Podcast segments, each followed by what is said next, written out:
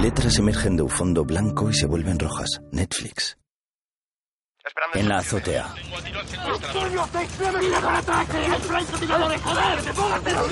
apuntando, joder. ¡Deme luz verde! Para ejecutarlo, señor. Tiene intenciones de disparar. Solicito abrir fuego, señor. Solicito abrir fuego. ¡Van a matarlos! Con dos, tres. Abran fuego. Los agentes disparan. La bala impacta en el hombro derecho de Arturo que cae al suelo. Al caer la careta se desprende de la cara. Denver lo coge entre sus brazos para reanimarle. En la cámara 2, Mónica abre los ojos con el rostro empapado en sudor y con manchas de sangre. Sábado 18. Mónica se incorpora sobresaltada y mira desorientada a su alrededor.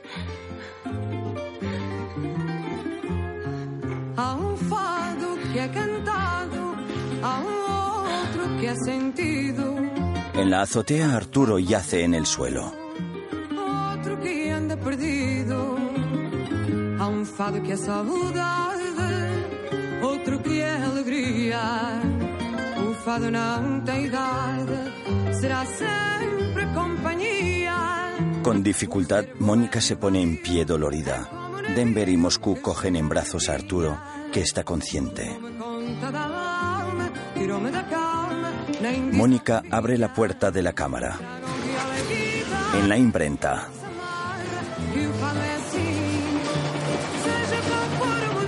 en una oficina, Nairobi mira con lupa unos billetes y se dirige a un hombre canoso con barba y gafas. Bien, bien, señor Torres, bien, muy bien. Ahora cambiamos de series, ¿vale? Cambiamos de letra, ¿vale? Otro país, sí, no me rechiste, venga. Los atracadores bajan por la escalera de la azotea con Arturo en brazos.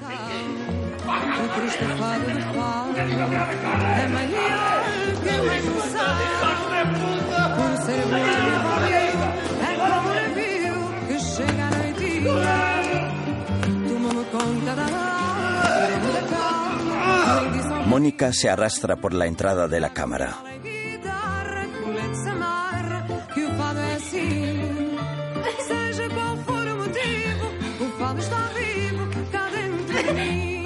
Nairobi escribe, total, 144 millones en el cristal de la ventana de la oficina.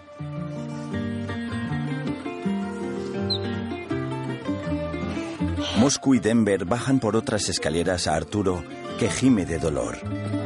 Tokio baja corriendo las escaleras del museo con una bolsa y una caja en sus manos.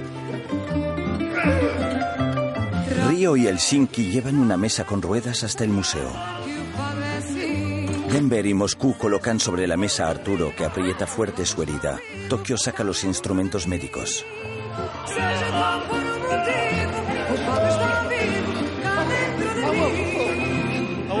Denver da agua a Arturo. Moscú llora angustiado.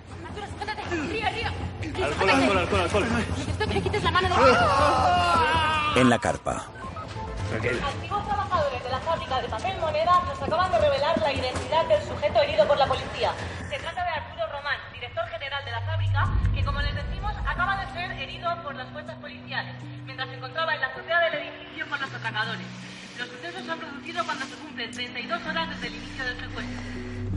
32 horas de atraco. En el museo, Necesito hablar con mi mujer, por favor. Necesito hablar con mi mujer. Dicen que cuando estamos a las puertas de la muerte, por fin somos capaces de ver nuestra vida clara. Y Arturo Román, desangrándose en una mesa, esperaba precisamente eso, la clarividencia de la muerte, averiguar de una vez quién había sido el amor de su vida. Laura, la mujer con la que había compartido 14 años en santo matrimonio, o Mónica, su secretaria y amante con la que había vuelto a sentir la juventud. Por desgracia, la única certeza que tuvo Arturo en ese momento fue que si no le sacaban la bala, iba a palmar antes de resolver el enigma. Y francamente, nuestros cursos de primeros auxilios no garantizaban la vida a nadie. en el aula, Cava inferior, renal derecha, izquierda, mesentérica, es- pulmonar, derecha e izquierda, desde el corazón, cava, subclavia, derecha e izquierda, braquial, humeral, yugular interna, yugular externa. Y en rojo las arterias más importantes. Eh, para, para, para, para, para. Vamos a ver. Tú quieres que aprendamos medicina así, con dos rotuladores. Si alguno recibe un disparo no va a poder ir a un hospital. Los tenéis que apañar allí dentro. Va a ser un puñetero suicidio. Ya, calla ya, No, una cosa es que nos encerremos en esa ratonera. Y otra cosa es que nos matemos. Denver, te estamos pidiendo que aprendas a sacar una bala. No empieces con la épica del este radio. A ver, que no es tan difícil, ¿sabes? Coger la pinza, sacar la bala sin joder nada más, ya Ah, está. sin joder nada más que un tiro. Mira, a mí si me pegan un tiro me lleváis al hospital, que La respuesta es no. Hombre, a ver, yo prefiero estar coja y libre que con una salud de hierro y en una celda. Nadie saldrá. Cualquiera de vosotros es una pista y un hilo del que tirar. Así que si alguien quiere renunciar, este es el momento. Se queda aquí el tiempo que dure el atraco y luego se va. El profesor pinta las venas sobre el cuerpo semidesnudo de Río. ¿Va a durar mucho la charla? Se me está quedando la pichilla como la de Helsinki. ¿Qué dice de mi pichuli? Ya. Por favor. Vístete, anda. Que se ponga otro, por favor. Piruli, piruli. Vamos. No, no, no, no. no. Bueno. Tampoco pasa nada, ¿no?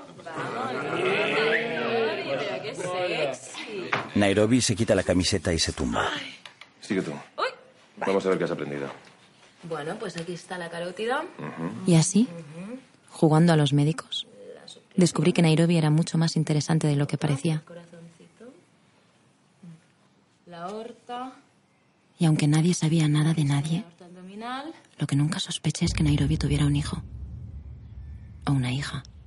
Y eso era lo que parecía indicar la cicatriz de su cesárea. ¿Qué haces? A ver, ¿qué haces? ¿Qué haces? ¿A dónde vas?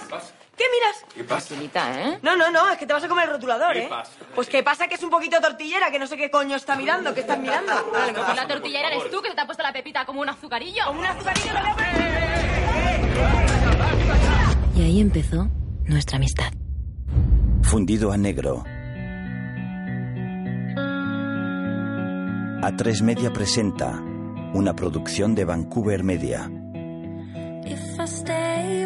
Úrsula Corbero, Itziar Ituño, Álvaro Morte, Paco Tous, Pedro Alonso, Alba Flores, Miguel Herrán, Jaime Lorente, Esther Acebo, Enrique Arce, María Pedraza, Darko Peric y Kitty Mamber.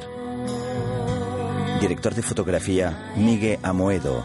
Directora de producción, Cristina López Ferraz. Productores ejecutivos, Alex Pina, Sonia Martínez y Jesús Colmenar.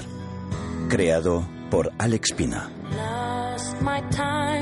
Sobre la maqueta de la Fábrica Nacional de Moneda y Timbre, el título de la serie en letras rojas y blancas, La Casa de Papel. En la carpa, Raquel está sentada frente a un escritorio cabizbaja y absorta. Tiene la mirada perdida y respira aceleradamente. Detrás de ella, Ángel habla por teléfono, mientras el coronel Prieto y Suárez, el jefe de los GEO, discuten. Raquel, inferior al teléfono. ¿Qué les digo? Raquel, ¿qué les digo? Raquel, ¿qué les digo? ¿Qué? Querrán preguntar quién dio la orden de disparar. Yo di la orden. Diles que, que el herido es un rehén. Y cuelga el puto teléfono. Parecía un atracador. Yo pedí luz verde. Insistí. Inspectora, yo asumo la responsabilidad con usted. Ella asiente. Inspectora, la ambulancia ya está lista. Vamos a hablar con el secuestrador. Raquel y Ángel se colocan frente al teléfono. Ella se hace un moño y coge los cascos con micrófono. Había que tomar una decisión. Estaban ya. Parecía que iban a ejecutarlos. Había que tomar una decisión y no teníamos tiempo. Silencio, por favor. Se pone los cascos y hace la llamada.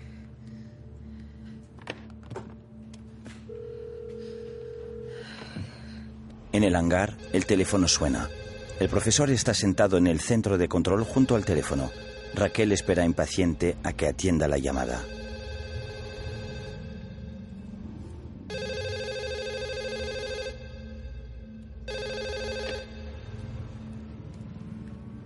Profesor.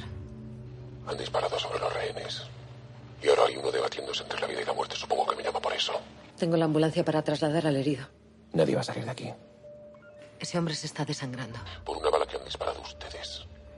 ¿Lo van a dejar morir? El profesor desvía la mirada dubitativo. Deje al menos que meta un equipo médico. Ángel Suárez y Prieto escuchan atentos la conversación. Profesor, mire, sé que el error ha sido mío. Pero si un ren muere, será igual de desastroso para usted que para mí. Porque le aseguro que en menos de cinco minutos toda la opinión pública sabrá que ese hombre ha muerto porque no ha permitido que entremos ahí a salvarle la vida. Raquel respira con nerviosismo, mientras Ángel y el coronel Prieto escuchan la llamada con mucha concentración. En el hangar, el profesor tiene las gafas en la mano y se muerde el labio nerviosamente. Dos cirujanos y un enfermero con material quirúrgico. Avísame cuando lleguen. Gracias. Yo también tengo algo que pedirle. El herido quiere hablar con su mujer. Por supuesto. Localiza a la mujer del señor Román. ¿En cuánto tiempo podemos tener aquí el equipo médico? Si vienen en helicóptero desde La Paz, 10-15 minutos. Traedlos. ¡Ya! Angustiada, Raquel agacha la cabeza y la apoya sobre sus manos. A su espalda, el coronel la mira con seriedad y se marcha.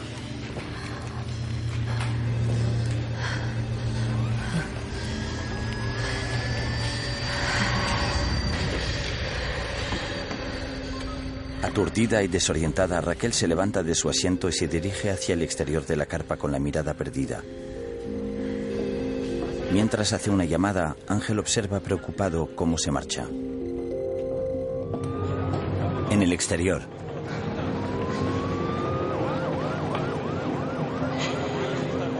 Raquel respira agobiada.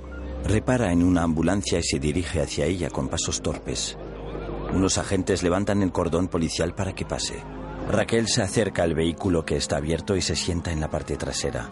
Empieza a llorar desconsoladamente.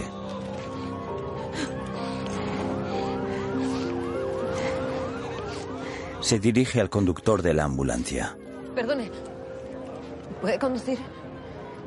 Sí, sí, Necesito salir de aquí y dar una vuelta. sí. Raquel se mete en la ambulancia y se tumba en la camilla. Ángel corre hacia ella. Eh, Raquel. ¿Qué pasa? Tengo que pensar. Ángel se queda pensativo unos segundos y finalmente se sube a la parte trasera de la ambulancia y cierra la puerta. El coronel Prieto sale de la carpa y ve marcharse el vehículo. Arranque. La ambulancia se aleja de la carpa. Raquel mira fijamente a Ángel y respira por una máscara de oxígeno. No me mires así, no voy a dejarte sola. Ángel le coloca la mano en el hombro cariñosamente. La ambulancia recorre las calles. En el pasillo de la cámara 2, Denver y Moscú llevan mantas y cojines. Al ver la puerta encajada, se miran el uno a otro confusos. Denver abre la puerta. Moscú entra en la cámara y deja las mantas en el suelo. ¿Dónde coño está? Se ha escapado la hija de puta. Denver tira los cojines con rabia. Ambos se marchan. En casa de Raquel, su madre recoge la ropa en la habitación. Su móvil suena.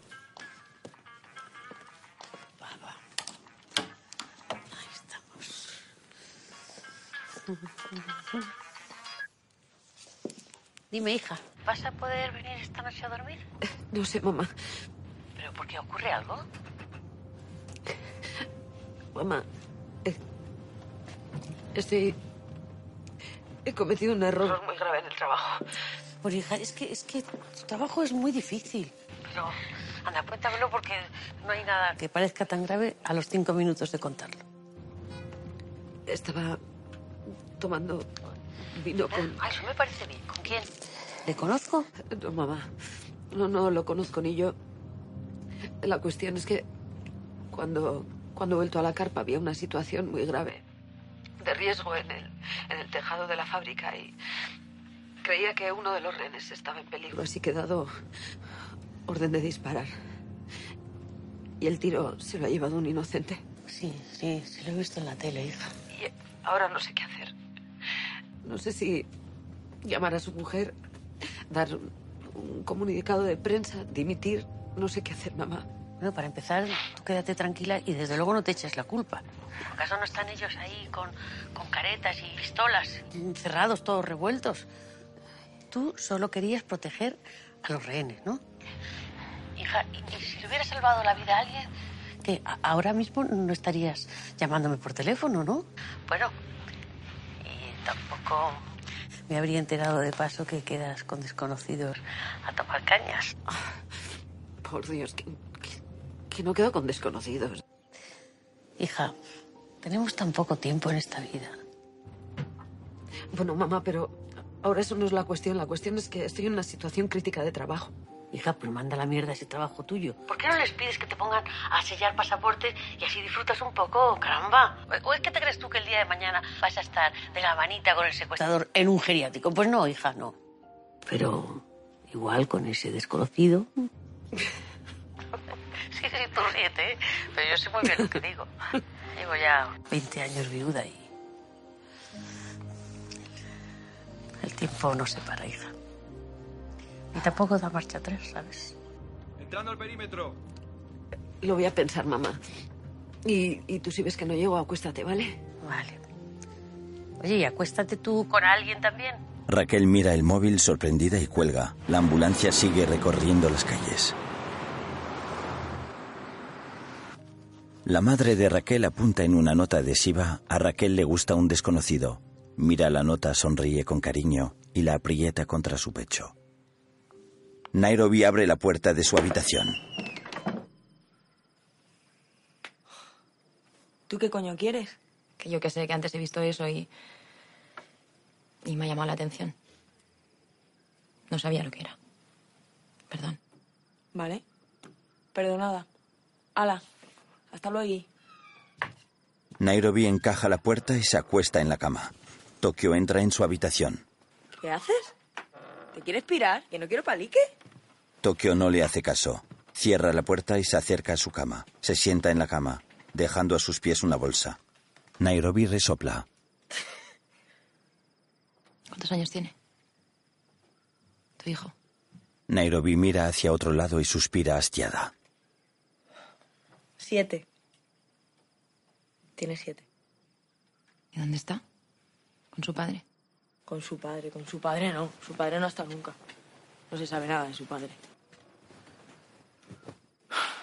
Nairobi hace un gesto de resignación y se incorpora en la cama. ¿Cómo se llama? Tokio le sonríe. Axel. Se llama Axel. ¿Qué significa hacha? Hacha. Porque es un hacha. Como su madre. Se le humedecen los ojos. Ese niño es un superviviente, ¿sabes? Ha sobrevivido a todo. Es como un corcho de esos que hay en medio del mar, que no se hunden. Así es él. Con tres años me lo tuve que llevar de casa de mi madre, porque su marido le daba anís cuando yo no estaba, porque le molestaba que llorara. Así que me lo llevé, los dos solos, sin necesitar familia de nada. Él y yo. Y estábamos de puta madre.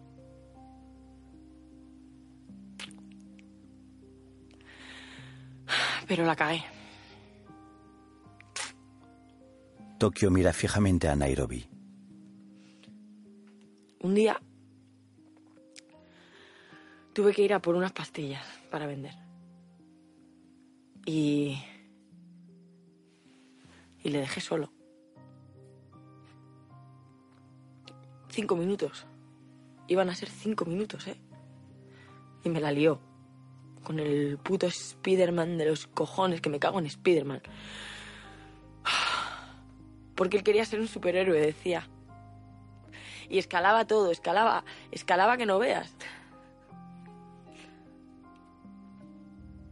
Y se salió a la terraza por la ventana. Emocionada, Tokio se tapa la boca con la mano. Y entonces ahí cogió una silla, se subió a la silla y empezó, ¡Mami! ¡Mami! Tres añitos y medio tenía. Pues claro, a los cinco minutos yo tenía ahí a la- una, una patrulla de policía, a los bomberos, a todo Dios. Y a mí me pillaron con las pastillas, con antecedentes, sin curro, para la trena. Y entonces mi niño pues empezó a pasar de familia en familia de acogida, de mano en mano. Y a mí nada. Nada, ¿eh? No me dejaron ni una visita, ni una llamada, nada. Y luego salí de la cárcel y nada. No me lo dieron. Has vuelto a ver? No me dejan. Eso sí. Sé dónde está, ¿eh? Está en Canarias. Está con una familia que tiene un hotel. Está bien. ¿No será por él? Voy a llevármelo. Y punto final. Al otro lado del mundo. Y te voy a decir una cosa, mira. En este atraco no la voy a cagar ni yo ni nadie. Porque el que me fuera del tiesto le destrozo la vida. Con los ojos llorosos, Tokio sonríe y se acerca a Nairobi, que la mira con rostro serio. De todos los planes que tiene la gente por aquí, el tuyo es el mejor. Y te voy a decir otra cosa. Tokio se gira y saca de su bolsa una botella. ¿Te gusta el tequila? Solo hicieron falta un par de copas para que se volviera loca, loca. Tokio y Nairobi brindan con chupitos de tequila, tomando limón de sus bocas y lamiendo sal del cuello. Ríen mientras se ponen gafas de sol, bandas en el pelo y luces de Navidad colgando del cuello. Su cuerpo hace boom, boom. Mueve su nalga, Siguen bebiendo y riendo. Fuman cigarrillos y bailan sensualmente apoyadas en la pared, de rodillas en la cama y levantándose la camiseta.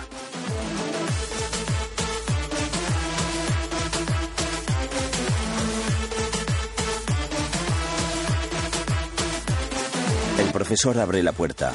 Ellas están de espaldas bailando sugerentemente. El profesor toca en la puerta para llamar su atención. Se dan la vuelta sorprendidas. Tokio quita la música. Son las 4.03 de la madrugada. Mañana hay clase, a primera hora. Explosivo plástico. Estaría muy bien que estuvierais descansadas para la clase. Nos hemos desvelado. A la cama. ¿Los tres a la cama? Cada uno a la suya. Le queda muy bien ese pijama, profesor. Ahora. Ahora. Sale y cierra la puerta.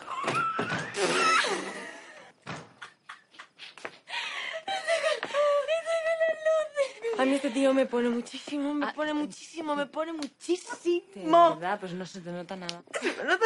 Porque me lo note. Vale, chaval. En el pasillo de los baños, Denver y Moscú descubren un rastro de sangre en la pared. Se detienen, se miran el uno al otro y se dirigen decididos hacia el baño. Dentro del baño, Denver abre las puertas de los aseos una a una. En un aseo, Mónica está de rodillas frente al inodoro. Vomita. Mónica, eh, eh, eh. ¿Qué haces aquí? ¿Estás loca? Que me encontraba muy bien. Yo creo que de los medicamentos que no me han saltado muy allá. Los medicamentos. Eso va a ser los medicamentos, hija mía, eso va a ser. Moscú pone la mano sobre la frente de Mónica. Estoy hirviendo como una cafetera. Vale, hay que sacarla aquí echando hostias. Está ayudando. Espera, espera. ¿Me me puedes dejar solo un momentito? Por favor. Denver sale del aseo y cierra la puerta.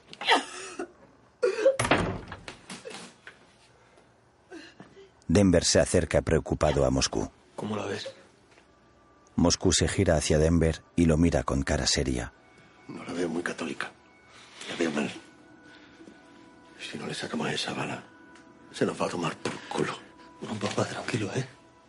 Se va a poner bien. ¿Por qué le disparaste, coño? Moscú se acerca a Denver, que lo mira con arrepentimiento. Porque Berlín le iba a matar. No podía hacer otra cosa. Hijo de puta. Si quiere matar a alguien que apriete el gatillo, no tú. Hemos venido a robar, no.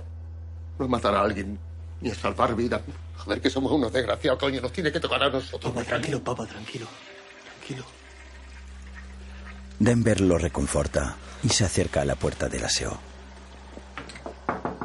Mónica, ¿has terminado ya? Sí. Denver entra al aseo y coge a Mónica en brazos. Moscú coge la metralleta. Denver saca del aseo a Mónica que se agarra a su cuello. En la ambulancia, Vamos. Raquel, espera un momento. Quiero hablar contigo. Quiero entrar infiltrado con el equipo médico. Entrará alguien, pero tú no. Ah, Claro. Siempre hay alguien mejor que yo para todo, ¿no? Raquel lo mira con extrañeza. Ambos apartan la mirada incómodos. Ángel se arma de valor y respira hondo. Raquel, soy experto en armas de fuego. Puedo entrar ahí dentro y de un vistazo saber cuántas tienen, cuáles son y si son falsas o no. Podemos saber quiénes son los atracadores. Tienes razón. Acompañarás y cubrirás a los médicos. Y ahora te voy a contar lo que vamos a En el pasillo de la cámara 2, Antes he oído un disparo. La policía ha disparado a un rehén. ¿Un rehén? entran en la cámara. ¿A quién? ¿Eh, ¿A quién? ¿Eh, ¿A quién ha disparado la policía? El jefe de la fábrica. Arturo. ¿La policía ha matado a Arturo? No lo ha matado. ¿Está bien? Sí. ¿Está vivo? Cierran la puerta. ¿Está bien, Arturo? Está bien, sí. ¿Seguro? Seguro. Seguro.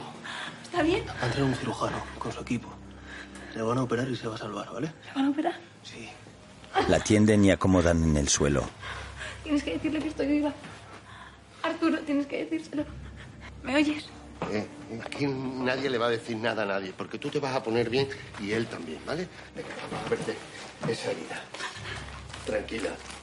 Es que te va a creer que ha sido todo por su culpa. Que cogí el teléfono porque me lo pidió y ahora que estoy muerta por su culpa. Tienes que decirle que estoy viva. Denver asiente, Moscú le corta la venda. Y su hijo también. Moscú detiene su tarea y la mira atónito, con los ojos muy abiertos. Estás embarazada. Ella asiente. Moscú le sonríe y mira preocupado a Denver. Este baja la vista. Muy bien. Fe- felicidades. Dame un bolígrafo, por favor. Moscú destapa la herida infectada y aparta la mirada con repulsa. En la carpa, ¿Cuándo? Gracias. Ángel, Ángel, que está comiendo, detiene su tarea. Raquel le hace un gesto con la cabeza para que se dirija con ella a reunirse con Suárez y el coronel Prieto. quiero que sepan que he tomado la decisión de entrar. Aprovecharé la intervención médica para hacerlo. Celebro estas decisiones que toma dando paseos en ambulancia. Pero mi presencia aquí responde únicamente al deseo del gobierno de que no haya un desenlace violento. Vaya. ¿Qué pacifista se ha vuelto de repente el del CNI? ¿No era usted el que quería entrar ayer con los tanques? Quería sorprenderlos, acabar con esto cuanto antes. Pero ahora la prioridad es cero víctimas. Así que mi consejo es negociar y esperar. Tiene que ser muy jodido estar aquí todo el día creyéndose más que nadie y sin poder tomar una sola decisión, ¿verdad? El contertulio de la crisis de rehenes. Inspectora, no voy a entrar al trapo porque entiendo perfectamente que a cierta edad las hormonas toman el mando ahí dentro. Lo sé por mi madre. ¿A dónde va? Como comprenderá, tengo que informar de todo esto, ¿no? Claro que sí. El coronel se marcha. Raquel se dirige a Suárez y a Ángel con rostro serio. Hasta ahora los secuestradores han ido por delante nuestro siempre. Lo tenían todo previsto, menos este disparo. Es lo primero que se sale de su plan. Y tenemos que aprovecharlo. Frente a un plano de la fábrica, La única manera de entrar aquí sin que nos detecten sus cámaras de seguridad es avanzar por este tubo del subsuelo, que conduce directamente hasta los sótanos. Es la tobera de ventilación. Se añadió hace siete meses para liberar el calor de las rotativas. La obra está en proceso y con toda probabilidad no conocen su existencia. Necesito que dos de sus hombres entren por aquí. El oficial García Lobo aquí presente y yo iré con él. Bien. El subinspector Rubio acompañará a los dos cirujanos y entrará como enfermero. Las 18.09. Todos en hora. A las 18 y 15 entrará el equipo médico. Según el jefe de medicina interna, la operación no durará más de 30 minutos. pero la pueden alargar exactamente hasta las 19.00. La salida de los médicos concentrará un mayor número de secuestradores para vigilarlos. Momento en el cual Suárez y Lobo entrarán por el subsuelo. Accederán por la arqueta del sótano vestidos con monos rojos y caretas de Dalí y se infiltrarán con los rehenes. Solo tendremos éxito si funcionamos con la precisión de un reloj. Inspectora, la mujer de Arturo Román está aquí. Un momento, por favor. Suárez, en marcha. Ángel Encárgate de los médicos. Se dirige a Laura, rubia y de cara redonda. ¿Qué pasa? ¿Está bien mi marido? Su marido está consciente y estable. Ha sido abatido por error. ¿Abatido? ¿Cómo que abatido? Está herido pero vivo. Tranquila, tranquila. Los secuestradores nos permiten meter un equipo quirúrgico y va a ser intervenido de inmediato. Perdone, pero es que ni siquiera la estaba escuchando, lo siento. Tranquila. Todo va a salir bien. ¿eh? Siéntese, por favor. Gracias. ¿Puede hablar con él ahora mismo? Póngase esto. Se pone unos cascos. Almanza, graba. En la cámara 2, Mónica escribe una nota entre sollozos. Hazlo tú, papá. Que tienes más sangre fría. Denver le entrega un cúter. Moscú lo coge y lo mira extrañado. ¿Dónde está el kit de operaciones que nació el profesor? Allí hay un bisturí. Lo tiene Berlín. Joder. No creo que sea buena idea pedírselo a él, ¿no? Los cirujanos. Ve a robarle el instrumental. Corre. Vale. Espera, espera. Dale la nota, por favor. Denver coge la nota. Al hacerlo, Mónica aprieta su mano mirándolo con los ojos empapados en lágrimas. Él sonríe y se va. Ella se toca el vientre. Ahora te voy a lavar la herida, ¿vale? Tranquila, te vas a poner bien, ¿vale? En el hangar el teléfono suena. Profesor, está aquí la mujer de Arturo Román. Desvía la llamada. En el museo, Río vigila a Arturo que está tumbado en la mesa con el torso descubierto y la herida vendada. Berlín baja las escaleras. Arturo. ¿Cómo se llama tu mujer? Laura. Qué nombre tan bonito. Pues vas a poder hablar con Laura. Las esposas sirven para estos momentos. Son reconfortantes. Nadie se acuerda de su esposa cuando está en la puerta de una discoteca puesta hasta las trancas, pero si tienes un problema, un accidente o simplemente miedo, la cosa cambia. Se acerca a Arturo, deja un móvil junto a él y se sienta en un taburete. ¿No te estarás acordando ahora de tu secretaria? ¿Sí? no. Claro que quién se acuerda ahora de amantes, con hijos que podrían ser abortos o simplemente nada. Ahorrame el discurso, quiere. Aprieta la herida con su arma. Si dices cualquier cosa rara te meto un tiro de gracia y tu esposa lo va a escuchar en directo. ¿Te imaginas? Río observa la escena nervioso. Berlín aparta el arma y con cara de asco limpia la sangre del cañón en su mono. En la carpa, Inspectora, están encendiendo un teléfono. Hay que intervenir ese teléfono. Quiero ver las cámaras selfie y principal. Berlín le da el móvil a Arturo. Hola, cariño. Arturo, cariño, ¿cómo estás? Bien, bien, estoy bien. El tiro ha sido limpio. No hay imagen. Ni cámara selfie ni cámara principal. Las han tapado. A dejar entrar a unos cirujanos ahora. Ya lo sé. Mira, llevo. Llevo mucho tiempo pensando en ti y en, y en todo lo que hemos hecho mal. No pienses en eso, cariño. Ahora no. Ahora no. Además, la culpa es mía. Yo sé que no estamos bien, que llevamos tiempo sin estar bien, que os he descuidado a ti y a los chicos, que he sido un egoísta, pero... Pero te prometo que todo eso va a cambiar, ¿me oyes?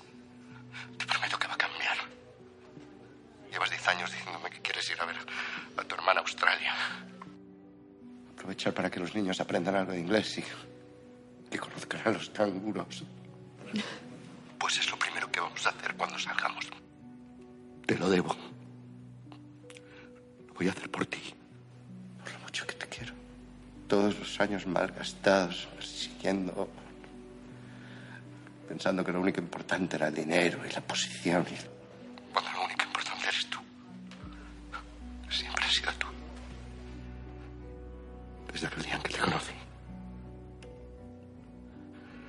Te juro que hay veces acordarme de ese día y me pregunto qué demonios viste en mí, Mónica. Arturo se queda paralizado. Raquel observa con pena a Laura. Berlín mira atónito a Denver y Río. Laura. Berlín hace una mueca de dolor burlándose de Arturo. Laura, con los ojos llorosos, intenta ocultar su congoja con una sonrisa. Ahora solo piensa en salir de ahí. Solo piensa en eso. Te quiero. Te quiero, mi amor. Denver hace una bola con la nota de Mónica y se la guarda en el bolsillo. Laura se quita los cascos entre lágrimas. Está bien. ¿Qué tablas tienes, Arturo? Tu secretaria con el bombo. Laurita esperándote en el 4x4 con los niños. Tú rodeado de dinero eres una leyenda. Berlín. Los médicos están ahí fuera. Berlín mira a Arturo, que lo observa serio. Vas a tener que disculparme. Berlín se marcha y Arturo cierra los ojos con impotencia. Los rehenes llevan caretas y pistolas falsas. Todo el mundo sabe lo que tiene que hacer. Lo saben, lo saben, claro que lo saben. ¿Estáis listos? Bueno, están listos. Mercedes. ¿Estás lista? Sí, señor. A ella la quiero fuera de aquí. Río. Llévala a un despacho. Nairobi. Nos ponemos las máscaras. Y conmigo, rock and roll. Los rehenes obedecen y siguen a Nairobi hasta el vestíbulo. Berlín se queda en el museo mientras las puertas de la fábrica se abren. Ángel lidera a dos médicos. Los atracadores y rehenes con Mercedes al frente les apuntan. Entrad. Ángel y los médicos caminan con ritmo pausado, sin dejar de mirar a su alrededor. Llevan maletines con material médico. Los atracadores y rehenes siguen apuntándoles. Dejen todo en el suelo. Cierren puertas. Ángel y los médicos obedecen. Con nerviosismo, Ángel escudriña cada rincón disimuladamente. Las puertas de la fábrica se cierran tras ellos. Avancen. Ángel y los médicos dan un paso al frente. En el hangar, el profesor observa intranquilo todo lo que sucede a través de las pantallas. Manos en la cabeza y piernas abiertas. Les vamos a cachear. Ángel y los médicos obedecen. Extrañado, el profesor amplía la imagen sobre la cara de Ángel. El profesor recuerda. Acompaña al caballero, por favor. El profesor ha identificado a Ángel. Con una gran sonrisa, alza los brazos en señal de victoria y los agita con alegría. Hace una llamada. En el comedor, el teléfono suena ante Berlín, Helsinki y Tokio. Berlín responde. Escúchame bien. Uno de los sanitarios es un policía infiltrado. ¿Cuál? El de las gafas. ¿Sabes lo que hay que hacer? Perfectamente, vamos a ello. Berlín. Tiene que ser un puñetero trabajo de orfebrería. Lo sé. Berlín cuelga y habla a Helsinki y Tokio. Señores, el de las gafas es el policía. En el aula de la casa de campo. Entrarán. No sé si durante un asalto, durante una emergencia, si será el de la Cruz Roja o el de las pizzas, pero lo que está claro es que van a intentar infiltrarnos a alguien. Y esa será nuestra oportunidad para intentar colocarles un caballo de Troya. ¿Sabéis lo que es? Yo no lo sé, pero la rima te la digo fácil. No. El caballo de Troya. Me sale la polla. Calle y concéntrate de una puñetera vez. Perdón. Lo siento. El profesor lo mira serio. Los griegos estaban en guerra con los troyanos. Un día los troyanos encontraron en las puertas de su ciudad un caballo de madera, un enorme caballo de madera. Y llevados por su vanidad pensaron que se trataba de un obsequio de rendición por parte de los griegos. Así que abrieron las puertas y lo metieron dentro. Lo que no sabían es que ese caballo estaba hueco y repleto de guerreros griegos. Todos escuchan al profesor con atención. Esa noche los troyanos perdieron la guerra. El profesor asiente. Y es exactamente lo que vamos a hacer nosotros. Todos lo observan con curiosidad y se miran unos a otros extrañados. Cuando intenten entrar y piensen que están ganando la batalla, El profesor sonríe. En la fábrica, Berlín, Tokio y Helsinki entran con paso decidido en el vestíbulo, ocultos con caretas y armados con metralletas. Berlín se dirige a Ángel y a los médicos, que siguen de rodillas y con las manos sobre la cabeza. Depositen todos sus objetos metálicos en esta bandeja. Gafas, relojes. Si tienen armas, micros, también les aconsejo que los depositen. Vamos a rastrear cualquier tipo de radiofrecuencia. Quítense los zapatos también, por favor. Tokio y Helsinki se llevan la bandeja a un lugar apartado. Y ahora túmense. Al suelo. Tokio le entrega un taladro a Helsinki y este se pone unos guantes de látex. Eso es. Modo cucaracha. Un atracador les pasa un detector por el cuerpo. Helsinki se pone unas gafas con luz y hace un agujero en la patilla de las gafas de Ángel. Coge un micrófono con unas pinzas y lo coloca en el interior del agujero. Tapa el agujero con masilla, extendiéndola con una pequeña espátula. Para ocultar la masilla, la pinta del color de las gafas. Berlín mira nervioso el reloj. Helsinki observa que el trabajo esté bien hecho y coloca las gafas sobre la bandeja. ¿En pie? Ángel y los médicos se ponen de pie. Pónganse los zapatos. Ángel y los médicos obedecen. Tokio se acerca a Ángel y le tiende la bandeja. Coja solo las gafas. Las va a necesitar. El profesor sube el volumen del altavoz. Bienvenidos. Cojan sus cosas y acompáñenme. Gracias. Al ver que el micrófono funciona correctamente, el profesor alza su brazo victorioso y ríe. En el vestíbulo, Ángel y los médicos caminan con los maletines en la mano mientras atracadores y rehenes les apuntan a su paso. En el museo, los rehenes ocultos con las caretas les forman un pasillo y les apuntan con armas. Berlín guía a Ángel y a los médicos, que van pasando uno a uno por el pasillo. Al final de él está la mesa en la que descansa Arturo tapada con biombos.